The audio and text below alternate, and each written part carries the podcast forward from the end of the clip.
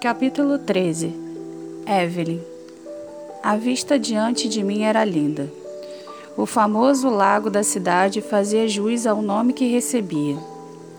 Essa é a Lagoa Formosa, apresentou Jim. Imagino que deve ter uma história tão romântica quanto o recanto do parque. Comentei provocando. Romântica não, mas já trouxe muitas garotas para debaixo daquelas árvores na adolescência. Jim rebateu apontando para um conjunto de árvores mais, mais adiante. E hoje você leva para o seu sofá, não é? Como sabe disso? indagou perplexo. A cidade é pequena, todos comentam, sabe como é. Parafrasei, lembrando o que tinha falado sobre Romeu e Laura. Tudo bem, eu confesso, respondeu em sinal de re rendição. Após o piquenique, Laura e eu deitamos à sombra de uma frondosa árvore, enquanto Romeu e Jim foram jogar futebol no gramado, mais à frente, com os outros rapazes que ali estavam. O lago não era muito grande, mas o espaço gramado e arborizado ao redor era bem extenso. Era cuidado e limpo do mesmo modo que o restante da cidade. De onde estávamos deitados, podia ver à minha esquerda o campo onde os rapazes jogavam futebol, e à minha direita um pequeno conjunto de balanços, escorregadores e um tanque de areia onde as famílias brincavam, demonstrando afeto e alegria.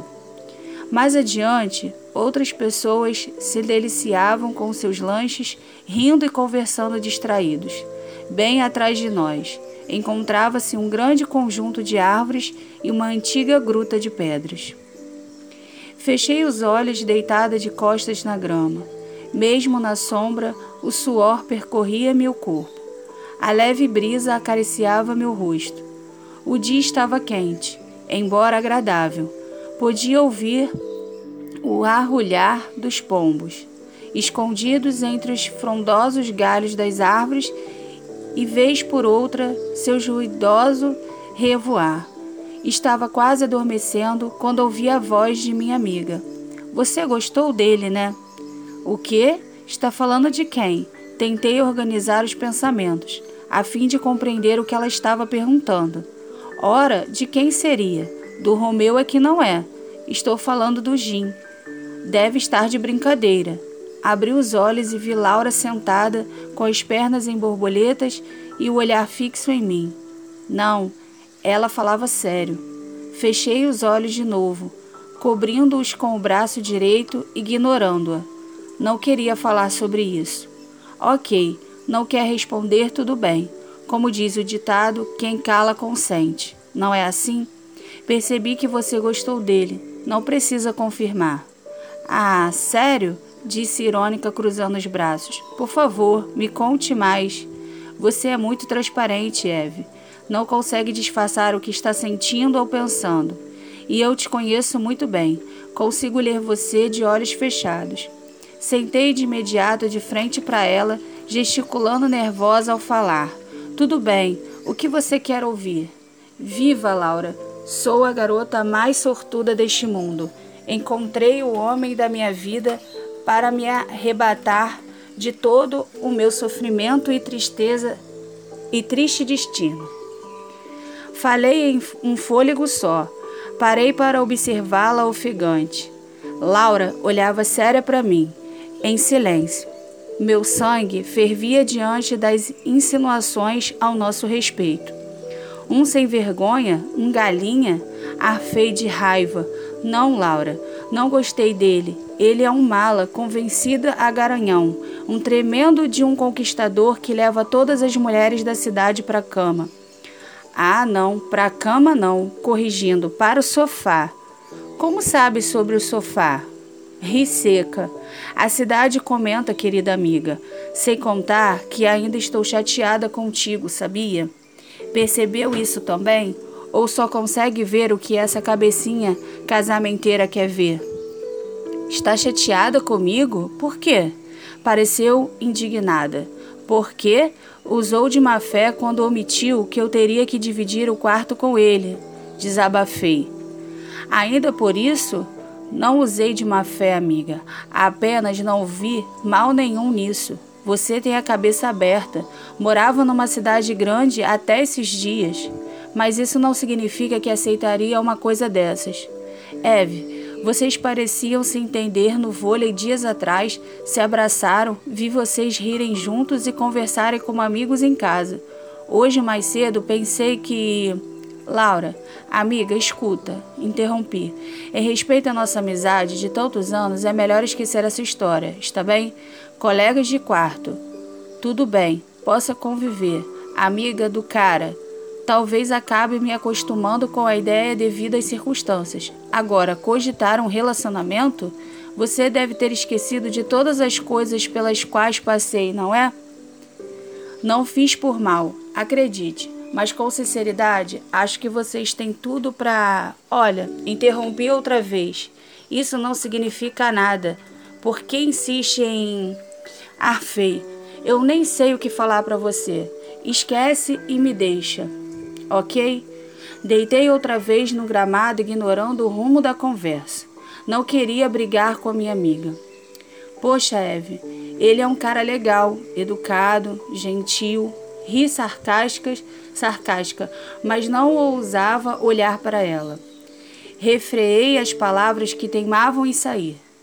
Ele é um descarado com as mulheres, mas ele disse para o Romeu lá no parque que estava disposto a mudar, que você não ia conseguir ignorá-la. Sentei mais uma vez e a detive de continuar. Ah, deixa ver se adivinho. Sou diferente das outras garotas e ele seria capaz de mudar suas atitudes pra, por minha causa e blá blá blá. Eve, essa é a conversa fiada que os homens como ele contam para seus novos objetivos de conquista, ou para quem gosta de ser enganado por essa conversa fiada. Acorda, Laura. Estalei os dedos à sua frente, pois acho que está sendo sincero. Ele está mudado. Deveria dar uma chance a ele, para se conhecerem melhor. E eu acho que você está sendo inocente, Laura. Ninguém muda do dia para a noite. Não caio nessa conversa. E você, como minha amiga, melhor amiga, aliás, não deveria empurrar os homens para cima de mim. Ele é um conquistador declarado, sim, mas nunca magoou uma garota sequer. O outro cara, não sei se você se lembra, era todo engravatado e certinho. E olha o que ele te colocou. Laura falou cruzando os braços a verdade nua e crua em alto e bom som, que eu não queria ouvir. Mal, Laura, terminou de falar, levantei-me, não queria mais conversar com ela. Não naquela hora e muito menos sobre aquele assunto. Apertei os lábios, cerrando os dentes, mordendo a parte interna da boca até sentir o gosto de sangue. Virei as costas para ela enquanto me ocupava com a organização da bagunça do lanche, separando o lixo e guardando as sobras. Não queria olhar para ela e muito menos que ela visse como a conversa tinha se afetado. Laura estava sendo inconveniente. Tinha toda a razão sobre o cara, mas se equivocava sobre meus sentimentos por Jim. Ela sabia que para ele eu seria mais uma conquista, um passatempo, e eu não estava interessada. Está tudo bem? perguntou Jim, dirigindo-se a mim. Não percebi quando Romeu e ele se aproximaram. De longe parecia que discutiam. Não é nada, só estou cansado e quero ir embora. Claro, vamos então, falou compreensivo, se abaixando para pegar os capacetes.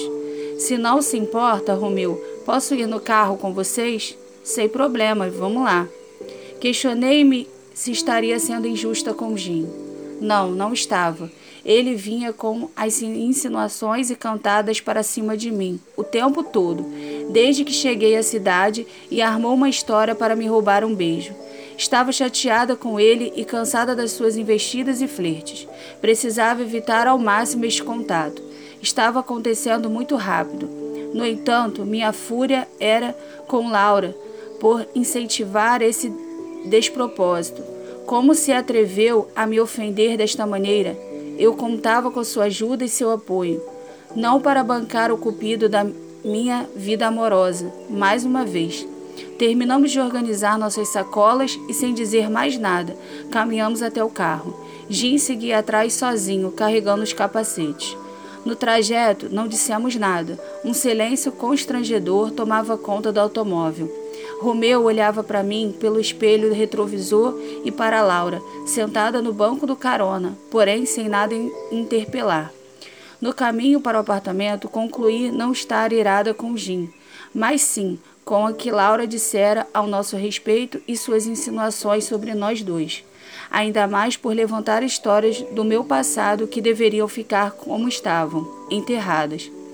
Ao entrar no apartamento, vi que Jim esperava na sala, impaciente.